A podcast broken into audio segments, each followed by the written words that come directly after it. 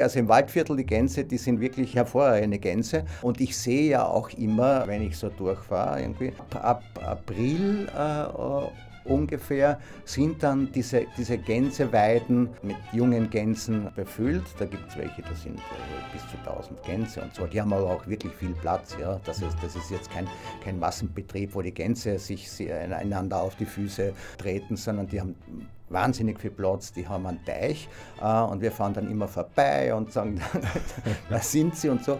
Und irgendwann einmal im November sind die alle weg und dann schauen wir uns an im Auto und sagen, siehst du, jetzt sind sie nach Süden geflogen.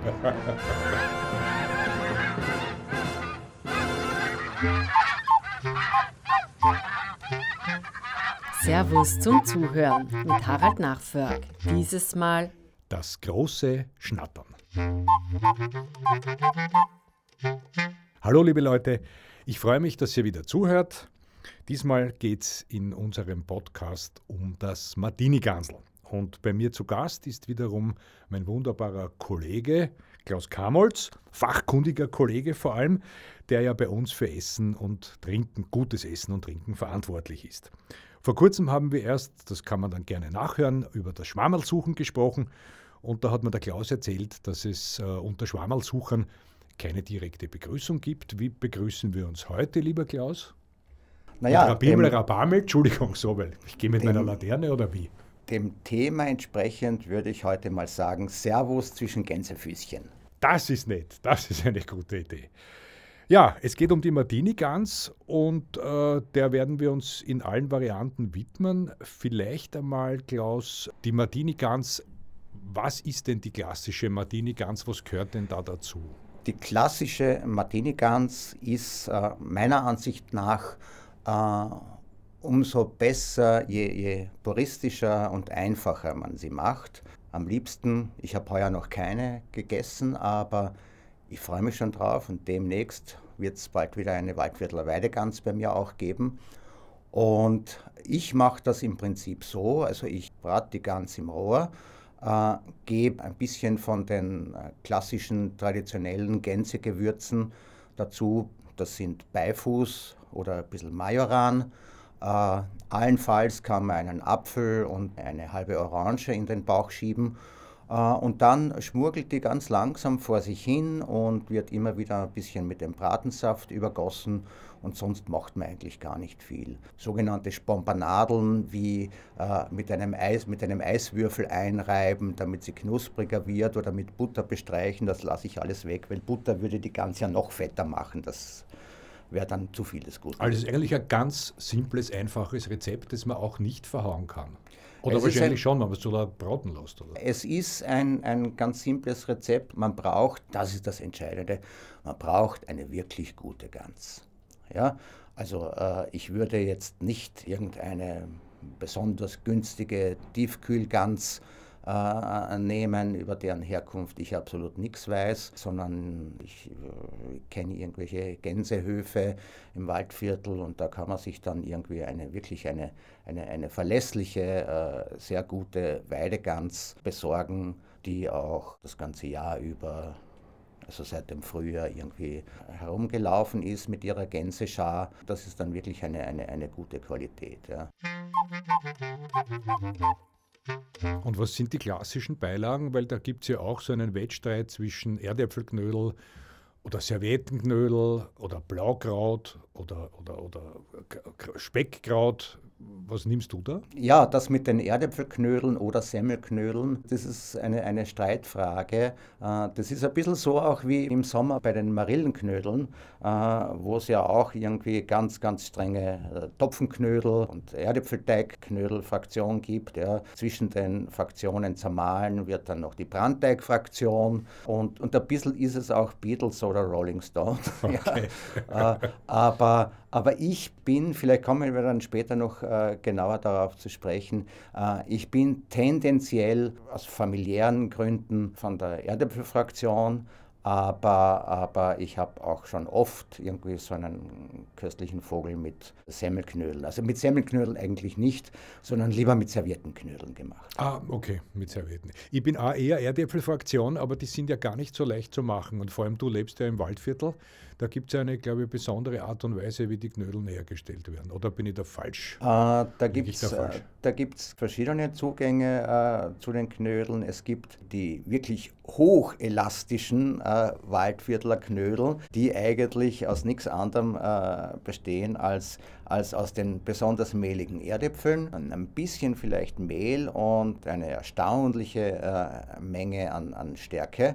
Äh, das merkt man dann daran, dass man die wirklich mit der Gabel, äh, Knödel bitte, nie, wenn, ich, Messer, wenn ich bitte nie. das einschieben darf, kurzes Intermezzo, Knödel werden nicht geschnitten, sondern gerissen äh, mit zwischen der Messerklinge und den Gabelzinken.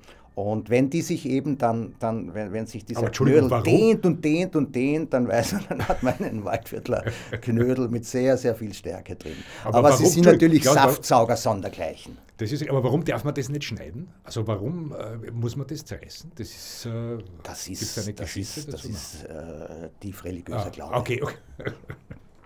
Außerdem, außerdem hat es auch einen praktischen Grund. Eine glatte Schnittfläche nimmt den Saft viel schlechter auf als eine grob strukturierte gerissene. Das ist die Erklärung. Okay. Aber man kann es auch religiös betreiben. Du hast mir irgendwann einmal was erzählt von, von Knödeln, wie deine Mutter sie gemacht hat. Oder da gibt es ja ganz eine spezielle Art und Weise, dass man Wir halb, halb äh, also nicht Vater die Hälfte, Mutter die Hälfte, das ist mit halbe, halbe nicht gemeint, sondern beim Knödel gibt es äh, eine besondere Art, den herzustellen? Wir haben aus äh, familiärer Überlieferung väterlicherseits äh, mein Großvater wurde noch äh, in Böhmen, in einem Dorf namens Oberleutensdorf, geboren. Und der ist dann in sehr frühen Jahren schon nach, nach Österreich gekommen. Und der hat im Gepäck ein, das alte Familienrezept von seiner böhmischen Familie noch. Das sind die Klupate Knedlitzki gewesen. Äh, das sind, das sind böhmische, böhmische Knödel. Im Prinzip kann man sie als haarige Knödel bezeichnen. Mhm. Zwar deshalb, weil sie zur Hälfte aus gekochten und passierten mehligen Erdäpfeln bestehen äh, und zur Hälfte aus rohen, äh, geriebenen, äh, die man dann mit einem un wahrscheinlichen Kraftaufwand mit einem Küchentuch äh, auswringen muss, damit sie wirklich vollständig trocken sind. Dann setzt sich nämlich diese Erdäpfelflüssigkeit mit der Stärke ab. Das lässt man dann stehen, schüttet das Kartoffelwasser weg äh, und hat unten dann eine ordentliche bis zu zwei Zentimeter dicke Schicht an, an Stärke. Die kommen dann in die Knödel rein, dann kommen noch Eier rein, dann kommt noch ganz magerer Bröseltopfen rein, den, den, den meine Großmutter Tochter noch selber abtropfen hat lassen in einem Tuch äh, zwischen den vier Beinen eines umgedrehten Schemels und, und relativ viel Kümmel, weil das ist dann sozusagen eigentlich schon der eingebaute Digestiv, um dieses ganze Ganzelgelage äh, besser zu verdauen. Also Kümmel ist bei solchen Sachen immer sehr wichtig. Ja. Das wäre natürlich ein riesiger Aufwand, sagt Das, ist ein, das, sind wahnsinnig, das ist ein wahnsinniger Aufwand. Äh, die Knödel heißen auch Strapazknödel äh, in unserer Familie. Ich bin dann später drauf gekommen, dass das gar nicht irgendwie eine Erfindung unserer Familie ist, Na, sondern die sind, so. dass, dieser, dass, dass ja. die wirklich schon früher so geheißen haben. Ja. Und es gibt noch etwas sehr Lustiges zu diesem Knödel. Meine Mutter hat nämlich immer gesagt, also ich habe einen, einen Bruder, wir sind äh, beide glücklich äh, liiert und meine Mutter hat immer gesagt, sie, sie hat das selber machen müssen, als sie meinen Vater geheiratet hat. Da hat sie sozusagen die böhmische Matura absolviert. Aha, sonst hätte sie nicht geheiratet. Die, böhmisch, die böhmische böhmische Matura ist das, was also, also alle Frauen, die in unsere Familie einheiraten und so, müssen irgendwie diese Knödel auch beherrschen. Und meine Mutter sagt, das ist die böhmische Matura. Und du beherrschst es auch? Ich beherrsche sie. Ich, ich, beherrsche sie äh, mittlerweile wirklich, ja.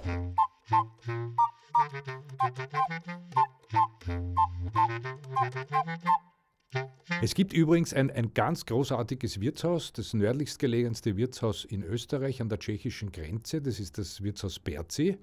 Dort war ich auch einmal essen und die, glaube ich, machen die Knödel noch auf diese Art und Weise, wie du das erzählt hast. Die machen teilweise die Knödel noch teilweise, auf diese ja, es, gibt auch, es gibt auch einfachere Waldviertler Knödel, die zur Hälfte aus, aus gekochten und zur Hälfte aus rohen geriebenen Erdäpfeln bestehen. Ja. Und wie schaut es ja. mit der anderen Beilage aus? Äh, ah, die, ist, die ist, ja, also da bin ich nicht dogmatisch. Ja. Ich mag äh, sehr gerne ein wirklich äh, sehr würzig abgeschmecktes äh, Rotkraut mit Rotwein, äh, vielleicht sogar einen Schuss Portwein und Nelken und allem Möglichen. Aber eine gute Frage, was man dazu trinkt, weil normalerweise gute Gans soll ja ein bisschen fett sein, ja, sonst schmeckt es ja nicht. Ähm, viel Schnaps trinkt man dazu. Nein, um Gottes Willen. Was Danach. dann? Was dann? Danach, danach. Naja, schon einen nicht allzu federleichten roten. Ja, ja. Also da schaue ich dann schon im Keller und so. Äh, da darf dann schon eine bessere Flasche ran. Also ich mag ja besonders gern einen guten Blaufränkisch. Ja. Aus einer Lage, vielleicht sogar aus einer burgenländischen Lage, also einen Lagenblaufränkisch. Nicht allzu jung, das mag ich schon gern. Ja. Wobei ja auch, wobei auch, man muss es nur zu sagen, ich bin kein Freund davon, ich gebe es zu, Gantelzeit äh, ja auch schon irgendwie den Gestaubten bereithält. Mhm. Äh, das ist ja sowas wie ein Sturm, das ist ein noch nicht ganz fertiger und noch unfiltrierter Wein. Also ein Gansel und ein Gestaubter ist, und der, oder ein Gansel und der Sturm, mhm. äh, das, ist, das ist auch sehr, es ist eigentlich sehr populär auch, ja. Du, und wo gibt es die besten Gänse? Weil du gesagt hast, dann Rotwein nimmst aus dem Burgenland. Ähm, die Geschichte des heiligen Martin ist ja auch mit dem Burgenland sehr verwoben, Er ist ja Patron des Burgenlands. Kommen die besten Gänse auch aus dem Burgenland? Oder? Ich würde da jetzt nicht sagen, das wäre, wäre ungerecht gegenüber vielen anderen Regionen, die hervorragende Ganseln äh, produzieren, dass die aus dem Burgenland kommen. Das Burgenland hat ganz hervorragende Weidegänse. Es gibt aber auch ganz hervorragende Mühlviertler Weidegänse, es gibt hervorragende Waldviertler Weidegänse, es gibt hervorragende steirische Weidegänse und wo Gänse eben irgendwie so eine Auslauffläche haben und, und wo das Futter passt und die Aufzucht eben, eben eher, eher, eher nachhaltig und behutsam ist, da, da kann man eigentlich überall ein gutes Aber Ganze das muss ja wohl eine der besten Gegenden bei dir oben auch im Waldviertel sein, weil du hast mir da eine Anekdote erzählt von einem Wirten, der, erzähl sie vielleicht, der da die ja, also was ich sehr lustig finde, es, gibt, es gibt bei uns oben ein Gasthaus, das auch äh, Apartmentzimmer vermietet, also was also im, sehr beliebt bei, bei Sommerurlaubern, aber auch im Herbst dort. Man kann dort herrlich wandern, man kann dort angeln. Deswegen sind diese Apartmentzimmer eigentlich auch im späten Herbst äh, oft noch belegt.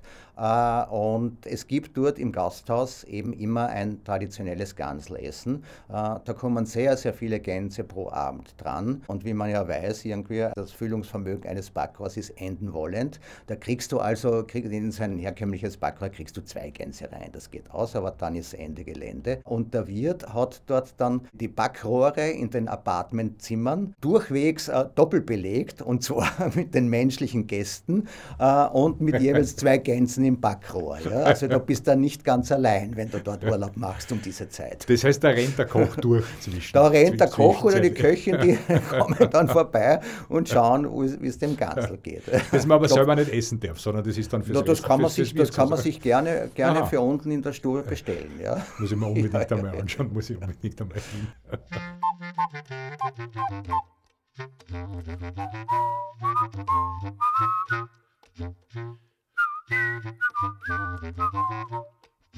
Irgendwie kommen wir jetzt auf Entenhausen, auf die Mickey Maus. Ich weiß nicht, ob du Mickey Maus früher gelesen hast. Naja, ich bin da absolut Donald Duck-Fraktion. ja, also Mickey, Mickey auch, Maus war mir immer zu brav. ich auch. Aber da gibt es ja zwei, da gibt's ja zwei ganz legendäre Gänse, die in der Mickey Maus vorkommen. Das ist äh, der Gustav Gans und das, der hat, glaube ich, immer Glück. Gell? Der Gustav Ganz, der Gustav Ganz ist die Glücksgans, wobei es ja in Entenhausen seit vielen, vielen Jahren beharrliche Gerüchte gibt, dass Gustav Ganz äh, gar keine Gans sei, sondern so wie Donald Duck eben auch eine Ente. Äh, aber es ist richtig, das ist sozusagen der absolute Glücksvogel, also im Gegensatz aber zum, glaub, zum Pechvogel. dass der nämlich eine Ente sein soll, weil der schaut aus wie eine Ente. Während Während Franz Gans, das war ja der faule, ähm, der faule Knecht, der Knecht Oma Duck, der Oma, ja. genau, ja. Der schaut aus wie eine Gans. Der schaut aus wie eine Gans. Der ist eine richtige Gans und so. Der liegt am liebsten irgendwie unter einem Baum und schläft, anstatt dass er irgendwie die Arbeit am Hof macht. der so, Oma ja. hilft. Ja. Aber was, was man vielleicht noch dazu sagen muss und so, wo, dieses, dieses, dieses Glück, dieses geradezu magische, dieses Unverständliche, dieses zauberhafte auf der Glück eigentlich, wo er das her hat. Ja, da gibt es ja, auch, ja auch verschiedene Theorien. Die eine besagt, dass er das Glück einfach von seiner Mutter Daphne geerbt hat. Äh, und nach einer anderen Theorie äh, hat, er, hat er irgendwann in seiner Jugend ein schwarzes, vierblättriges Kleeblatt gefunden. Äh, und das hat seine, seine, seine Zauberkraft auf ihn übertragen und deswegen hat er einfach immer Glück. Unfassbar, was der Klaus alles weiß. Gell?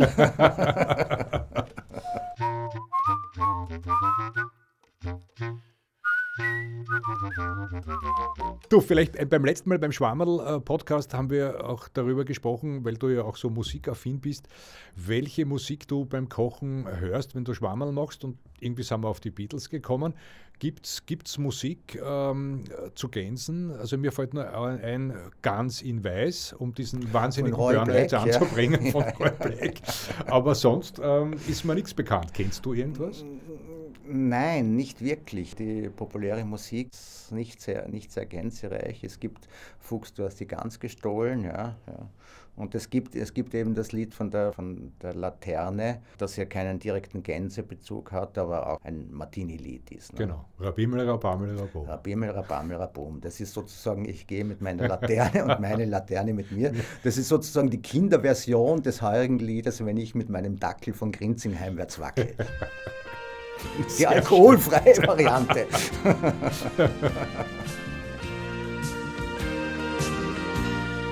Ganz in Weiß mit einem Blumenstrauß.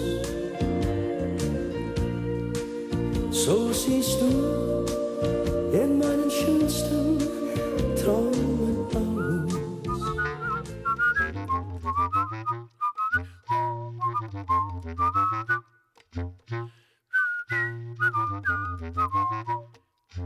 Ja, lieber Klaus, woher kommt denn eigentlich die Tradition des Ganselessens? Das ist eine alte Geschichte, äh, die man ganz sicher in, im Burgenland irgendwie als Schulkind erfährt. Die Geschichte geht zurück auf den historischen Martin, Bischof äh, von Tours, der sehr früh, also um 300 nach Christus, gelebt hat äh, und der ein sehr wohltätiger Mann ist. Da gibt es auch die berühmte Geschichte, dass er seinen Mantel geteilt hat und einen Bettler gegeben hat. Und er hat sich in seiner Bescheidenheit und weil er sich selbst nicht für würdig hielt, hat er sich in einem Gänsestall versteckt um nicht Bischof werden zu müssen. Genau, er war halt zuerst Priester, also, oder? Er war zuerst Priester. Ja, ne, genau. Und die Gänse haben ihn äh, sozusagen mit seinem Schnattern verraten. Ja? Und nachdem, jetzt kann man natürlich diese Sache, diese Sache so oder so interpretieren. Und nachdem irgendwie das Christentum ja nicht unbedingt ein Bonnehof ist, kann man ja sagen, das Gänseessen ist jetzt eigentlich sozusagen die Tradition, dass wir Gänseesser, genießenden Menschen, seither über Jahrhunderte den heiligen Martin sozusagen rächen, äh, weil die Gänse ihn ja verraten haben.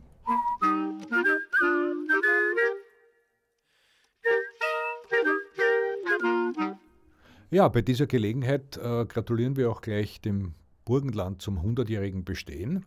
Und anlässlich dieses äh, Jubiläums haben wir im Novemberheft von Servus auch eine ganz, ganz großartige Essenstrecke, Klaus? Ja, also wir haben dem Burgenland auch äh, zum 100. Geburtstag als österreichisches Bundesland gratuliert. Und zwar haben wir da ein paar wirklich wunderbare Klassiker äh, der burgenländisch-pannonischen Küche von unserem Küchenchef Alexander Rieder zubereiten lassen. Da kommt das Gansel auch vor. Äh, diesmal allerdings nicht als klassischer Braten. Wer das Servus-Magazin kennt, weiß, dass wir den schon öfter zubereitet haben. Aber wir haben eine ganz, ganz wunderbare Ganselsuppe äh, gekocht. Äh, wir haben zum Beispiel auch einen, einen Bohnenstrudel gemacht, ein, ein, ganz wichtiger Klassiker der pannonischen Küche. Und wir haben eine tolle wunderbare, süße Verführung auch, auch gemacht. Das sind die Schomloer Nockeln. Herrlich, mir läuft das Wasser im Munde zusammen. Ich freue mich schon sehr darauf, das nachzukochen. Und danke dir herzlich, dass du wieder mal hier im Studio warst, lieber Klaus. Herzlichen gerne Dank. Gerne und gerne wieder. Wunderbar. Ja, liebe Leute, vielen Dank fürs Zuhören. Es hat uns sehr gefreut, dass ihr wieder bei unserem Podcast mit dabei wart. Wir freuen uns, wenn ihr das nächste Mal wieder zuhört. Da geht es um die Pelzmütze. Unser Gast ist Leo Nagy, dessen Familie Wien schon seit Generationen gut behütet. Musik